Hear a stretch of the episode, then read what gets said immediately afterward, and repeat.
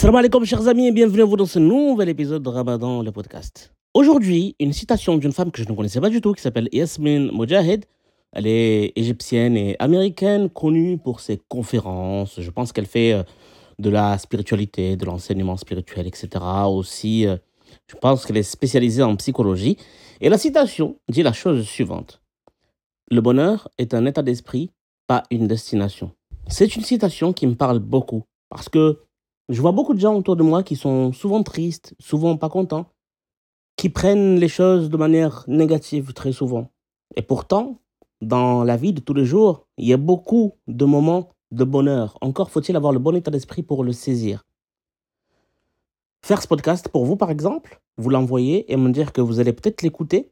Je ne sais pas, vous allez être où. Bah, c'est un petit bonheur pour moi. Et avoir le bon état d'esprit, ça me permettre de le saisir je pourrais me dire oui, mais, pourquoi le faire? De toute façon, les gens qui vont l'écouter, euh, peut-être ils vont pas l'écouter en entier, peut-être ils s'en foutent, peut-être ils vont l'arrêter. La gratitude. Des études montrent que les gens qui pratiquent la gratitude, la reconnaissance pour les petits moments, pour les petits instants, vivent mieux et sont moins victimes de dépression.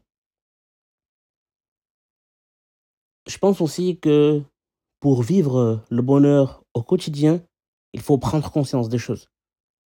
Il faut prendre du recul prendre la distance, regarder ce qui se passe autour et saisir tous les petits instants de la vie. Et puis, renouveler le bonheur. Franchement, il y a plein de façons de le faire.